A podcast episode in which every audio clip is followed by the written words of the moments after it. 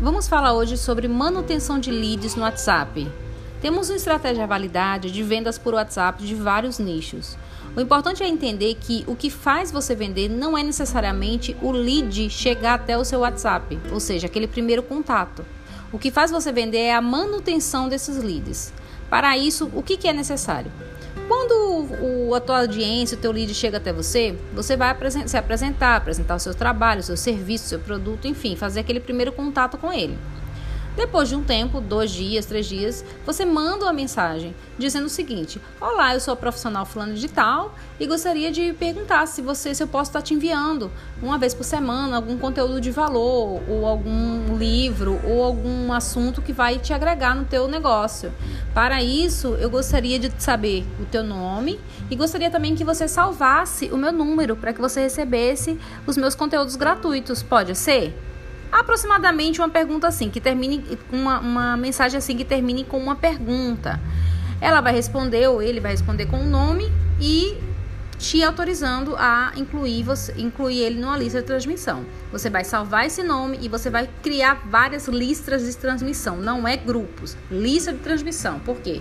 A lista Primeiro, que é mais difícil a pessoa sair, né, do que um grupo, por exemplo. E segundo, que você pode, sem ser enfadonho, sempre enviar uma mensagem e ele vai cair sempre para a tua lista como se fosse um a um, ou seja, como se você estivesse enviando para ele no privado. E aí você começa a aquecer esse lead com conteúdos. Você começa a transformar o teu lead, que era um lead frio, num lead morno, numa pessoa aquecida, mais propícia a comprar o teu produto ou o teu serviço. E aí você vai mandando sempre conteúdo de valor. E de tempos em tempos, é, dependendo do teu fluxo, né, a cada 15 dias, uma semana sim, uma semana não, você pode fazer uma oferta, né? Uma oferta especial para aquela lista que já está sendo aquecida. Ou às vezes, só na atitude de você ir mandando conteúdos gratuitos e aquecendo essa lista, gera no lead uma sensação de reciprocidade. É como, como quando você ganha um presente, você fica naquela sensação, poxa, eu preciso retribuir esse presente. A sensação do lead é a mesma. Poxa, ela me passou um, um livro, ela me passou um e-book, ela me passou um conteúdo, um vídeo, uma aula gratuita e a pessoa fica com aquela sensação de que precisa te retribuir de alguma forma.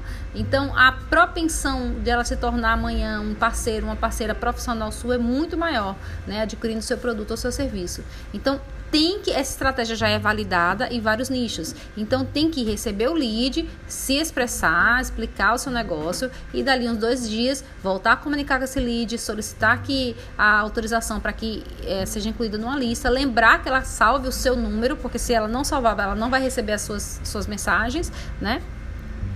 e pedir autorização. E aí você vai mandando nessa lista conteúdos, fotos, textos, enfim, que, o que você achar que vai agregar algum valor para esse teu lead. E aos poucos essa lista que antes era fria vai ficando morna e finalmente quente, que são pessoas que te, que te compram, que enfim te contratam, contratam teu serviço ou adquirem teu produto e aí você vai fidelizando carteiras através do WhatsApp.